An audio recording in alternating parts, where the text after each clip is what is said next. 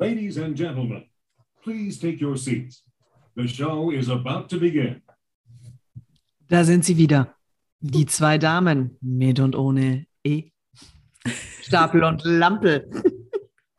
Sie, wir sprechen über Marketing, Sales, Conversion und richtig dreckigen Sales, sowie über die kleinen und großartigen Sternstunden des Verkaufs. Herzlich willkommen, Katharina. Yeah, herzlich willkommen. Warte. es tut mir leid. Aber dieses neue Stream Deck macht einfach zu viel Spaß. Es tut mir leid.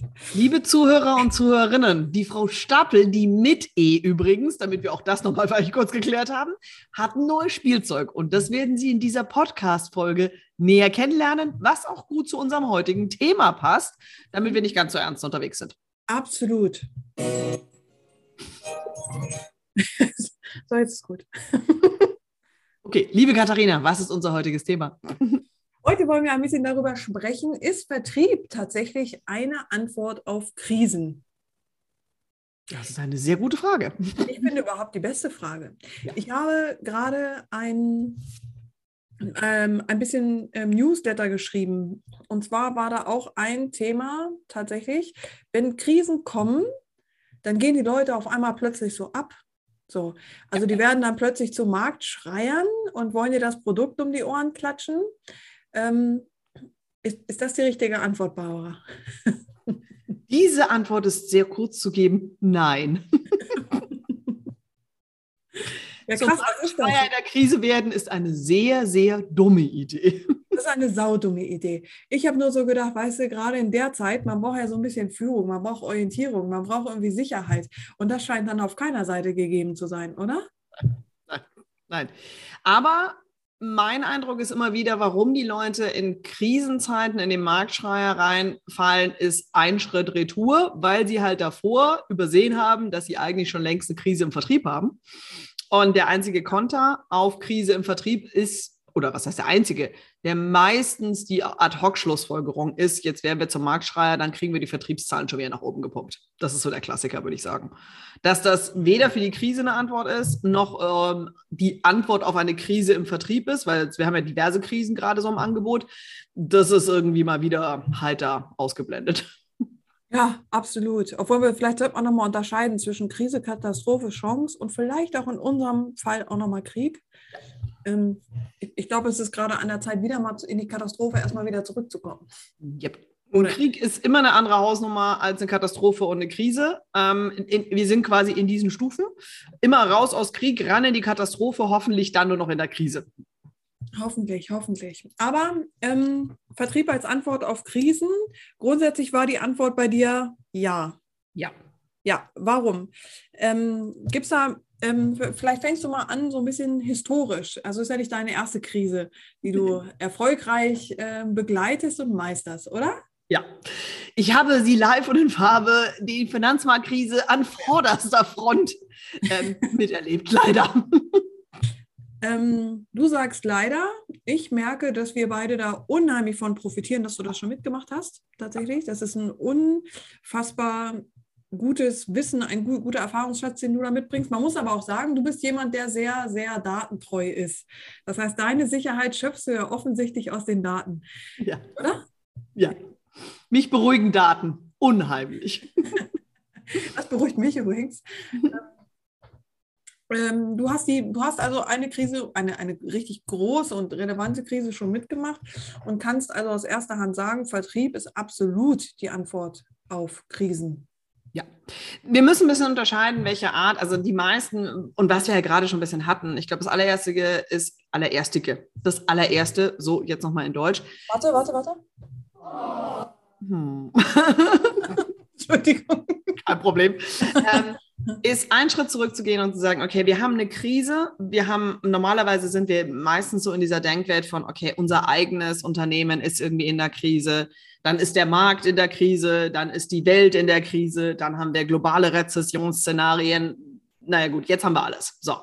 Ähm, und das ist, glaube ich, so der ganz wichtige Punkt ist, warum ist die Finanzmarktkrise eine, ein guter Indikator für was jetzt wieder kommen wird, weil es eine globale Krise war mit globalen Auswirkungen, mit die man auch nicht nur mit ähm, quasi wir machen irgendwelche Rettungsschirme helfen konnte, sondern sie hatte Auswirkungen auf ganz andere Märkte, ja, also globale Finanzmarktkrise und die Autoverkäufe brechen zusammen. Das sind klassische Zusammenhänge, die eben in globalen Rezessions- und Krisenszenarien durchschlagen und da sind wir halt jetzt nun mal genau wieder. Und wenn man sich jetzt diese, diese Überlegungen anguckt, dann muss man halt sehr klar unterscheiden zwischen die Krise, diese Finanzmarktkrise, ähm, wenn ich jetzt ein äh, mittelständisches IT-Unternehmen bin, dann habe ich mir damals mit der, äh, der Finanzmarktkrise, konnte ich ja darauf nichts antworten, aber ich war natürlich trotzdem in die Krise geraten. Und genau da, aus diesem Grund, ist Vertrieb eine Antwort, weil entweder kann ich die Krise, das ist meistens aber ein politisches Spielchen, der die Krise fixen müssen. Also wir müssen ja gar nicht die Krise quasi beheben, sondern wir müssen ja die Auswirkungen der Krise beheben. Und das ist das, was immer so ein bisschen kurz kommt mit zwischen Krise beheben und Auswirkungen der Krise beheben. Und unternehmerisch müssen wir die Auswirkungen der Krise beheben. Und da kann es nur eine Antwort geben. Und die ist eben Vermarktung. Ähm, auf der kompletten, wie wir das ja immer liebevoll nennen, von unbekannt bis in die Bilanz, über die komplette Kette zu denken, um einfach wieder das Unternehmen zu stabilisieren. Und da gibt es noch eine Chance, nämlich mehr Kohle reinzuholen und gleichzeitig die Kosten eventuell nach unten zu bringen. Aber meistens sind wir heute, 2022, die meisten Unternehmen sind schon auch relativ kosteneffizient getrimmt. So viel Spielraum haben die nicht mehr. Das heißt, ich muss die Einnahmenseite nach oben bringen. Äh, wie kommt, wo kommt die Einnahmenseite her, als nicht aus dem Vertrieb? Aber ähm, jetzt Jetzt frage ich noch mal ein bisschen detaillierter, weil letztendlich ist ja genau das, was viele jetzt auch machen, was ich gesagt habe. Ne? Sie, sie stürmen so nach draußen und schreien erstmal ihre Kunden an, jetzt kauf du Sau, jetzt kauf, das ist das, was du brauchst. Ähm, ganz schlimm finde ich dann tatsächlich sogar noch ein paar Dienstleister, die dann noch weitergehen und sagen, ich, äh, ich erzähle dir, dass das hier alles eine riesengroße Chance ist. Ja, also auch nochmal so ein bisschen Lebensrealität nochmal so ein bisschen durcheinander würfeln. Ähm, wie macht man das tatsächlich geschickt? Allererstes sich überlegen, was bedeutet, am Ende des Tages gilt erste Regel jedes Vertriebs ist, der Mensch kauft von Menschen. Ja. Punkt. Und was bedeutet, wenn ein Mensch in einer Krise ist? Wo ist das Stresslevel? Es ist völlig egal, welche Krise. Ähm, Wenn es die globale Krise ist, dann haben wir halt an der Stelle wirklich den einen Punkt, nämlich zu sagen, naja gut, okay, sind alle in der Krise. Das heißt, wir tun es ein bisschen leicht an den Datenpunkten vom Verhalten. Ähm, wie reagiert der Mensch in Krise? Er ist gestresst. Hilft es, wenn ich den anbrülle und ihm sage, er muss was kaufen? Wahrscheinlich nicht, weil der ja irgendwie ziemlich mit sich selbst beschäftigt ist. In der Krise fällt der Mensch in zwei Szenarien ähm, am allerkrassesten, also eigentlich sind es drei Szenarien, aber die zwei, die uns immer am offensichtlichsten sind, Opossumstarre, ich komme, ich tue gar nichts mehr oder ich renn weg. Ähm, dritter Punkt, und das unterschätzen eben die meisten, und da kommt, warum Krise eigentlich die Antwort, ähm, der Vertrieb die Antwort auf Krise ist. Sie gucken nämlich, was machen die anderen. So kommt es dazu, dass alle in diesen Marktschreier-Modus hineingucken. Aber in hohen Stresssituationen sind wir als allererstes immer, dass wir gucken, was unsere Umgebung, unsere Peers machen weil uns das die höchste Chance an Sicherheit bietet. Ähm, und das ist, wenn ich diese drei Szenarien im Griff habe, dann kann ich natürlich auch mir überlegen, okay, die Variante, jetzt die Leute anzuschreien, wenn sie eh schon K.O. am Boden liegen, werden nicht zum Erfolg helfen, ihnen die Hand zu geben und ihnen wieder auf die Beinchen zu helfen, hingegen schon. Und das ist eigentlich im besten Falle der Job ja vom Vertrieb. Ich finde, in, in der Krise, die du ja auch mit begleitet hast ähm, für Unternehmen, da war Hyundai tatsächlich ein, ein wirklich geiler Player. Das also ein Game Changer in der Zeit, muss ich sagen. Also für alle, die das nicht mehr so auf dem Schirm haben.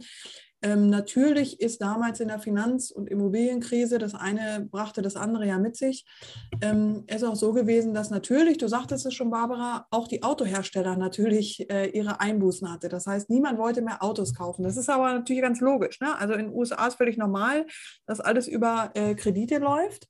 Und die Sorge war natürlich, wenn ich jetzt in der Finanzkrise auch noch meinen Job loswerde, und dann kann ich meine Raten nicht mehr bezahlen. Natürlich kaufe ich dann kein Auto. Sämtliche Autohersteller haben dann was gemacht? Die haben erstmal Dumpingpreise gemacht. Ähm, teilweise sogar so stark, dass wenn Menschen ein Auto gekauft hätten, dass sie immer noch Minus gemacht hätten. Also völlig, völlige panische Überreaktion. Und Hyundai so, hold my beer. Also echt gut gemacht. Die haben sich nämlich dann überlegt, so was geht denn tatsächlich vor? Und die haben mal mit reellen Daten tatsächlich auch gearbeitet. Die haben mal geschaut, ist es denn tatsächlich so, dass die Leute kein Geld haben? Nope. Die Leute haben Geld noch tatsächlich, ja. Ähm, was die Leute aber tatsächlich haben, ist Angst. So, und damit haben sie einen riesen Verkaufsschlager gemacht, in dem Moment, wo sie gesagt haben, ähm, pass auf, du kaufst jetzt das Auto zum ganz regulären Preis auf Kredit, klar. Und wenn du deine Raten aus irgendwelchen Gründen nicht mehr zahlen solltest, dann übernehmen wir die drei Monate lang, weil du brauchst ja dann tatsächlich ein Auto für die Jobsuche oder mhm. ähnliches. Irgendwie so hatten sie es kommuniziert. Und wenn du innerhalb der drei Monate immer noch keinen Job hast, dann wickeln wir den äh, Kreditvertrag kostenlos für dich wieder zurück ab. Ja. Die haben einen Umsatzzuwachs gemacht in der Krisenzeit. Und das ist halt am Ende des Tages ist genau das, was in der Krise die meisten Unternehmen auf der Vertriebsseite komplett ausblenden, ihren Kunden zu verstehen. Was in, wenn wir in konstant positiven Marktentwicklungen drin sind, das verkauft sich eh alles gut, da muss man halt ehrlicherweise zugeben, da muss ich meine Hausaufgaben auch nicht so gut gemacht haben. Denn dann geht ja alles irgendwie weg, weil alles wird irgendwie gekauft, alles wird konsumiert. In dem Moment, wo wir in der Krise sind, werden die Konsumausgaben zurückgefahren. Und auf einmal wird nur noch der, kommt nur noch der durch den Markt, der seinen Konsumenten eventuell verstanden hat, beziehungsweise sich selbst als Investition positioniert hat. Wenn der, genau das war das, was Hyundai gemacht hat. Sie haben sich raus aus dem, hey, du konsumierst das Auto, ja. rein in, wir investieren gemeinschaftlich in deine gute Zukunft. Und wenn es nicht klappt, hängen wir im Risiko mit drin. Das ist ein komplett anderer Shift als hier Dumpingpreis, weil wir glauben auch, dass morgen die Welt untergeht. Ja, ja, genau. Okay. Ähm, warum soll ich das dann kaufen? Und das ist dieses grundsätzliche Missverständnis, was wir im Vertrieb immer wieder haben. Dieses, der Vertrieb will dich über den Tisch ziehen, die Vermarktung will dich über den Tisch ziehen. Ja, weil sie die falschen Grundannahmen, weil keine Daten über die Grundannahmen überhaupt drin stecken. Wer ist denn da so unser Konsument? Und ist unser Konsument wirklich ein Konsument? Oder ist es eher jemand, der eigentlich ein Investitionsgut von uns haben möchte, wir nur vielleicht gar nicht verstanden haben, dass wir ein Investitionsgut als Unternehmen anbieten? Absolut. Und ich meine, ich war heute einkaufen ähm, und ich hatte vor, irgendwie so einen, ähm, wie heißt es hier, so einen bunten Hefezopf da zu machen für Ostern und wollte, brauchte zwei Sorten Mehl ich, ich brauchte, glaube glaub ich, gar nicht sagen, was ich gefunden habe. Alles außer Mehl. Das mhm. ist total krass. Kein Mehl, keine Nudeln, kein Öl. Und dann frage ich mich, Freunde, können wir uns erstmal alle beruhigen, bevor wir sofort in, das, in, in, in diese Aktion treten, ja, also diese, diese sofortige Reaktion auf Angst. Ich habe da irgendwie was gehört, irgendwie dunkel habe ich es Leuten gehört, dass wahrscheinlich wir in eine völlige Weizenkrise fallen. So, du lachst schon, ey, das ist wirklich, also unfassbar. Und die Leute ramschen sofort alles leer. Und ich hoffe, irgendwann kriegen wir auch das Phänomen Toilettenpapier tatsächlich nochmal geklärt. ich habe da eine These zu Toilettenpapier. Oh Gott, ey, also das ist so krass, dass man so sieht, beruht denn das Handeln tatsächlich auf Fakten? Nein, in der Regel tatsächlich überhaupt nicht. Also ich meine, das ist so schön, wenn man sagt so, hey, also ich meine, äh, selbst als ich damals in den Nullerjahren an die Uni gekommen bin, war schon klar, dass der Homo economicus ein, ein Modellkonzept ist, der einfach nicht valide ist, nicht haltbar ist. Und dann guckst du heute ein Unternehmen und denkst dir so, ähm, ähm, warum, warum ist eure Grundannahme, dass der Mensch rational faktenbasiert entscheidet? Können wir nochmal reinkommen? Ähm, das wissen wir eigentlich schon ganz lange, dass es nicht so ist. Und dieses Angstgetriebene auf der Konsumentenseite ähm, ist natürlich, weil wir in dem Fall halt einfach auch die Welt teilweise nicht mehr erfassen. Also ich meine, wenn wir uns angucken, sowas wie Rapsöl ist ausverkauft in Deutschland. Weil wir nicht der größte Rapsöl-Exporteur sind in der Welt. Moment, nochmal neu. Aber das ist genauso diese Details, die einfach in solchen Szenarien komplett untergehen. Absolut, absolut. Und das ist sehr schade. Und deswegen ähm, glaube ich, ist es so wichtig, auch nochmal die Message an die Leute da draußen, tatsächlich die Daten nochmal genau zu überprüfen, ob das, was wir da im Kopf haben, tatsächlich auch Fakt ist oder ob das einfach ein, ein Drama, Hirngespinst oder Hörensagen oder schlichtweg Angst ist. Genau, und halt trotz alledem zu wissen, dass ich nicht als Unternehmen mich auf die arrogante Position stellen kann, ich weiß ja besser, dass die Faktenlage, in dem Fall jetzt hier Weizen, Öl, ja. sonst was, so nicht ist und reagieren nicht drauf. Oh no. Das, das ist halt ja immer so dieses, die Faktenlage, dass der Angstpunkt da ist, ist größer als die Faktenlage, dass es Unsinn ist. Die muss ich schon Rechnung tragen. Absolut. Und das ist natürlich unsere Aufgabe, weil das, das gehört ja auch zur Faktensammlung. Genau. Ja?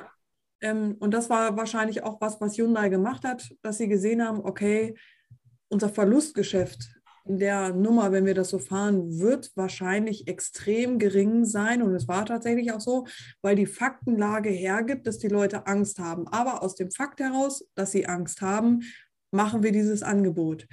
So, jetzt überlege ich nur gerade, ähm, ich meine, wir kennen Unternehmen aller Couleur und Größe in- und auswendig und wissen beide, dass man sich die Frage stellen muss, wer ist denn der Kreativkopf im Vertrieb? Also wer ist denn tatsächlich jemand, der dafür verantwortlich ist oder sein sollte, solche Prozesse tatsächlich im Blick zu haben oder auch zu entwickeln. Dieses Übergeordnete, von dem wir beiden ja immer so sprechen und weswegen wir beide ja auch immer gerufen werden, wo ich dann immer frage, so, sag mal, wer ist denn mein Ansprechpartner? Ja, keiner so richtig. Genau. Also es gibt oder ab und eine an. Million oder eine Million, das gibt es auch. Genau, also es gibt entweder die ganz vielen oder gar niemanden. Es gibt, gut, wir müssen ein bisschen, es gibt Unternehmen, die haben zwischenzeitlich diese Positionen zusammengefasst, ja. entweder irgendwie in Marketing und Sales zusammengefasst oder eben in dem etwas neueren Begriff des Chief Revenue Officers, also yes. kurz, also quasi die Person, die verantwortet von unbekannt bis in die Bilanz, also diesen, diese komplette Kette ähm, unter Operations zusammenfasst. Das ist aber schon auch echt selten. Also muss man schon ehrlich sein, das ist super selten. Das sind diese Leuchtturmfirmen, die das haben, sei es, weil sie es selbst haben, wie HubSpot oder halt auch solche Sachen wie Apple oder sonst was, die das halt einfach von Anfang an hatten ähm, oder einfach damit auch ihr Geld verdienen. Aber ansonsten ist diese Person meistens nicht da und damit hast du halt diese Doppelbesetzung. Ich meine, warum ist es irgendwie, dass wenn, wenn wir mit der Marketingabteilung reden, auf einmal der Geschäftsführer oder die Geschäftsführerin mit an den Tisch kommen muss, weil es einfach wieder eine strategische Ausrichtung ist. Ähm, das sind, und dieses Krisenverständnis, warum Vertrieb eine Antwort auf die Krise ist, weil es halt am Ende des Tages der Hebel ist, den ich auch schnell umsetzen kann. Weil alles andere dauert meistens viel zu lang und in der Krise haben wir immer genau ein Problem uns läuft die Zeit davon. Und das war in der Finanzmarktkrise auch ja. genau so. Also nachdem das ja ich, nachdem ich die Finanzmarktkrise aktiv quasi durchgetradet und wirklich mitgearbeitet habe, war danach ja ein Finanzmarkt, der komplett am Boden lag. Ähm, dem die Kunden ja nicht mehr vertraut haben mit ihrem Geld, ja? aber die natürlich ja treue, so neue Assets under Management brauchten. Und das war einfach eine Riesenherausforderung. Wie lösen wir dieses Problem, wieder Assets under Management in die Verwaltungen, in die Banken, in die ganzen Finanzdienstleister reinzubekommen, wo doch eigentlich alles weg ist, was die ursprüngliche Begründung war dafür ihre Existenz. Ja, super spannend, absolut. Absolut. Also das war wahrscheinlich auch eines deiner größten Learnings, kann ich mir vorstellen, äh, wo man wahrscheinlich geschwitzt hat. Und dann zeigt sich wahrscheinlich der wirkliche Datennerd, ob kann ich, kann ich tatsächlich auf mein Datenwissen vertrauen, ja oder nein? Und am Ende tatsächlich ja. Genau, ja, kann ich. Ähm, ja. Und das ist halt auch so wirklich so dieses, da habe ich auch ähm, äh, mir blutige Nasen, wirklich blutige Nasen in diversen Vorstandsmeetings und sonst irgendwas geholt nach dem Motto, da gibt es keine. Weil natürlich, wir sind damals, Achtung, ich meine, das Ganze ist, ist ja. lange her, ja. Also wir haben heute Unternehmen, da haben wir Daten, wir haben Rohdaten. Das heißt, wir können mal was rechnen. Das war ja damals nicht vorhanden. Das heißt, ich musste im Prinzip aus meiner Datenkenntnis nicht aus den Daten des Unternehmens arbeiten. Ja. Das ist schon nochmal eine andere Hausnummer. Heute haben ja. wir häufig Daten im Unternehmen, wo man sagt so, hey, wenn sie denn dann überhaupt erho richtig erhoben worden sind, dass es dann funktioniert. Aber ja, Verhaltensdaten sind da. Verhaltensdaten sind auch relativ einfach lesbar, wenn man mal weiß, nach was man suchen muss. Was sind die Quick Wins für heute für Unternehmen? Also, wenn jetzt jemand zuhört, ich glaube, es haben alle verstanden, ja, also was tatsächlich die Ausrichtung in der Krise sein muss. Also immer vom Kunden aus denken, immer das Emotionale im Blick haben, immer äh, im Kopf haben, dass Menschen kaufen, auch in der Krise, dass Geld da ist, auch in der Krise, aber dass tatsächlich du als Unternehmen ins Lied gehen musst und dieses Thema einfach äh, gut führen musst. So, ich glaube, ich glaub, das, das ist gut ja. rübergekommen. Ja. Aber was sind jetzt so die Quick Wins? Also wenn jetzt jemand zuhört, was sagst du, was ist das Erste, was du machen solltest? Ganz klar, erstmal sich angucken, haben wir realisiert, dass sich die Welt da draußen auch nach der Pandemie, jetzt in einem Kriegskatastrophenszenario, sich die Rahmenbedingungen nochmal geändert haben und ist uns das klar, was das für Auswirkungen auf das Kundenverhalten hat? Sind die in so einer Stagnationsphase, was ganz viele Kunden gerade drin sind, dass sie einfach im Prinzip, wie gesagt, im Opossum sind? Da muss ich anders reagieren, als wenn ich Kunden habe, die in diesem, oh Gott, ich renn weg und tue tausend Dinge, oder wenn ich die Kunden habe, die eben auf die anderen die ganze Zeit schielen. Ja. Das sind die drei großen Dinge, die ich erstmal identifizieren muss. Ähm, wie gesagt, das sind die drei Stressreaktionen des Menschen. Das ist ja Gott sei Dank bei Gruppen recht simpel. Es gibt nur die drei, nicht 35.000. Die muss ich sauber zusortieren. Was repräsentiert meine größten Kunden? Und das nächste große Takeaway ist ganz klar, über die Kundencluster drüber zu gehen. Das ist die eine Hausaufgabe, die ja. in der Krise immer nicht gemacht wird, weil wir davor eine falsche, in Krisen oder jetzt in diesen Zeiten, wo wir sind, werden es im Zweifelsfall andere Kunden sein, die schneller Entscheidungen treffen können als in Non-Krisenzeiten. Das haben wir in der Finanzmarktkrise ganz krass gesehen, dass, dass sich ganz neue Kundensegmente aufgetan haben. Nämlich es gab damals auch einen Markt, die einfach nicht investiert waren.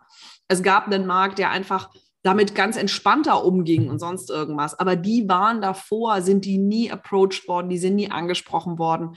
Das heißt, im Zweifelsfall liegt Kundenvolumen, Umsatzvolumen, Schätze im Kundencluster verborgen, aber weil keiner drauf guckt unter dem, hey, wie hat sich die Welt außenrum eigentlich verändert? Welche Rahmenbedingungen haben sich verändert?